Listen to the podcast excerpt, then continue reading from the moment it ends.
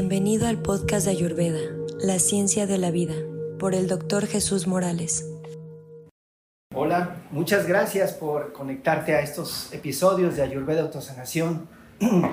Ayurveda, como lo sabes, siempre tiene muchas cosas que dar. En realidad, este, tratamos de dar a veces medicamentos, a veces cuestiones más internas, a veces ya parte de lo que es el trabajo de Ayurveda prácticamente que hacemos con nosotros. Pero algo que yo quiero comentarte a ti es que es bien importante que no pierdas de vista que Ayurveda requiere tu trabajo, o sea, tu tiempo, tu trabajo personal. Ayurveda no es una fórmula mágica, es a través de miles de años de observación y de autoconciencia que se han desarrollado la manera en que tú tienes que equilibrarte, pero para eso tú tienes que autoobservarte y tienes que estar consciente, ¿verdad? Ir despertando poco a poco tu estado de conciencia para darte cuenta de lo que tienes que cambiar. Y no solo eso, tienes que hacerlo. Ayurveda no es mágico y muchas veces estamos buscando la solución rápida, que algo, que me den una medicina, que me den un polvo, unas cápsulas y ya con eso yo me voy a curar. O me dan una dieta y la sigo, ¿verdad? Y ya me curo, me siento mejor y vuelvo al mismo estilo de vida. Y eso obviamente va a volver a traernos enfermedades. Hay enfermedades, en Ayurveda cada ser humano es diferente. Y hay enfermedades que te pueden llevar, ¿verdad?, a la destrucción. Hay alimentos que pueden sanarte por completo, pero por desconocimiento, alimentos que pueden dañarte por completo. Hábitos, horarios, estilo de vida. Y cuando tú ves a un médico ayurvédico, cuando tú te empiezas a interesar en esta vida, no pienses que solamente vas a tomar la medicina y seguir tu mismo estilo, porque es todo.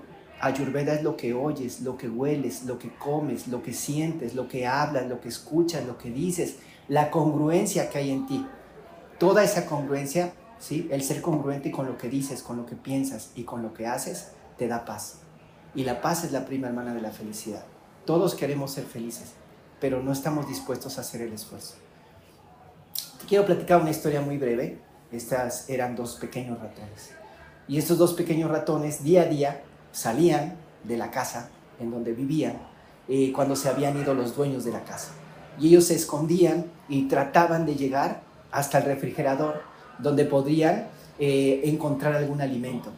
Si ese día las cosas fueron fantásticas, si ese día no tuvieron eh, ninguna agresión del gato, si ese día nadie los vio, si pudieron encontrar tal vez a una ratoncita pareja, si ese día tal vez la comida que estaba en el refrigerador era suculenta, si ese día todo lo que ellos querían salió bien, entonces ellos eran felices. Pero si en ese día había alguna circunstancia que no les permitía llegar a la alacena, al congelador, al refrigerador, y tuvieran situaciones con los animales de casa, el gato, el perro, etc., ese día ellos eran infelices. Pues quiero que sepas que básicamente así vivimos la mayoría de las personas. A través de estos sentidos, nosotros podemos percibir el mundo y tomarlo, ¿verdad? Y hacer un análisis en nuestro estado de conciencia. Y eso nos da felicidad y tristeza. Pero la realidad es que este mundo es como una obra, una obra de teatro en el que estamos viviendo, pero tenemos que darnos cuenta que solo estamos representando un papel, que realmente hay un, un personaje que es el que los interpreta y ese eres tú. En este caso los ratoncitos así vivían, ¿verdad? Días felices y días tristes, como nos pasa a la mayoría de nosotros. Si las cosas son de acuerdo como yo quiero, si la persona que yo quiero me habló, ¿sí? Si la persona que lo que yo esperaba, el dinero que yo quería me llegó, si la promoción del trabajo llegó, si tengo esta, esta situación y me compré un coche nuevo, todo eso soy feliz, ¿no? Y si de repente perdí todo mi dinero, si de repente me separé, si de repente ahora soy triste. Y es parte de la vida, yo lo entiendo, pero tenemos que ir logrando más profundidad en nuestra conciencia, más y más profundo, hasta poder llegar a la parte interior, a esa parte en la que tú tienes que darte cuenta que todo esto es parte de la vida, ¿sí? que todo este tipo de experiencias son parte de la vida para que tú crezcas, para que tú mejores. En esta historia de los ratones, en algún momento uno de ellos, ¿verdad? Pisa, están pasando por arriba de la leche y están viendo cómo poder entrar a tomar leche, pero uno de ellos pisa mal la paletita, ¿sí? Donde está este, detenida para, para poder mover la leche. Y caen los dos ratones a la leche. En el momento en que los dos caen, empiezan a, moverse y a moverse y a moverse para poder salvarse. Y después de una hora de estar, de estar pataleando, ¿verdad? Uno de ellos le dice al otro, querido amigo, quiero que sepas que ya me di cuenta que no hay salida, ya me di cuenta que no encuentro nada por hacer y ya no voy a patalear, ya me cansé y ya no quiero seguir y me despido de ti, me voy a morir. El otro ratoncito sigue pataleando muy agotado y le dice, espera, algo puede pasar. Y el ratón le dice, no va a pasar nada. Los dueños no llegan hasta la noche, no hay nadie que pueda ayudarnos, no hay nadie que pueda salvarnos, no hay más por hacer y mi cuerpo físico, mi cansancio es tanto que ya no puedo más. Entonces me despido de ti, ha sido una vida linda a tu lado. Y deja de patalear el ratoncito y se va al fondo. El otro ratón se da cuenta de que su amigo se ha ido, de que ya no hay vida, de que se terminó y entonces él continúa pataleando.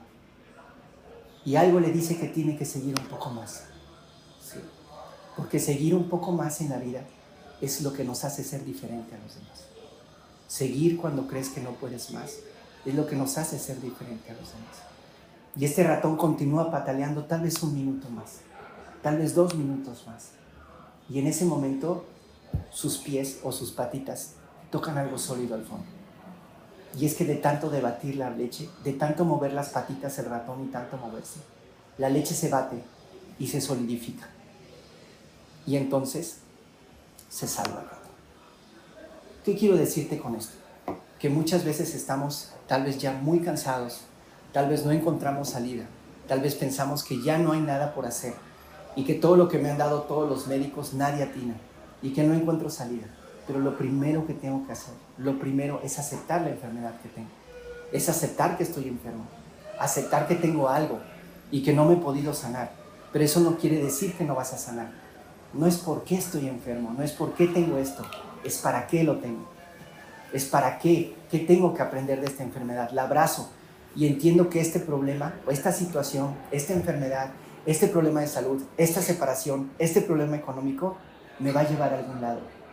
Pero tengo que patalear, tengo que moverme. Si yo no me muevo, si yo no pataleo, si yo no busco cómo salir de ahí, me voy a ir al fondo. Y si me voy al fondo, caigo en depresión, en ansiedad, en tristeza, en miedo, en angustia. Y eso está pasando con la humanidad. Estamos cayendo porque no tenemos la resistencia para poder continuar no estamos dispuestos a dar el esfuerzo necesario para poder salir, ¿verdad? Para hacer que esa leche se vuelva queso, para solidificar esa leche, para poder salvarme a mí mismo a través de mis acciones. ¿Qué es lo que tengo que aprender de esto? ¿Sí? Y moverme. Y yo te garantizo que aquello que se ve una noche oscura, aquella que se ve una nube a punto de llover, aquella noche más oscura de mi vida, estoy seguro que viene para un crecimiento en tu ser para un crecimiento tal vez no físico, sino tal vez para el verdadero tú, el verdadero tú. Piénsalo y trabaja duro. Ayurveda requiere tu esfuerzo, y no solamente Ayurveda, sino todas las verdaderas ciencias médicas, el trabajo de limpieza, de trabajo interno, de trabajar diariamente en ti, el trabajo que tienes que hacer diariamente aunque se sienta cansado. Por eso existen las rutinas que son primero Primero haz lo que tienes que hacer y después ve al día. Si tú no dedicas esos minutos diarios a ti, es difícil mantenernos en el día a día, porque el día a día es como una escena, del cine, de una obra teatral, en la que nos atrapamos y nos envolvemos y nos apegamos completamente y sentimos que somos eso. Trabaja en ti, trabaja duro en ti, no dejes de patalear y confía y vas a encontrar la respuesta. En Ayurveda hay para todo una cura y para toda una enfermedad. Ningún ser humano es igual y si no has encontrado tu cura es porque no has descubierto realmente para qué estás ahí, cuál es el significado.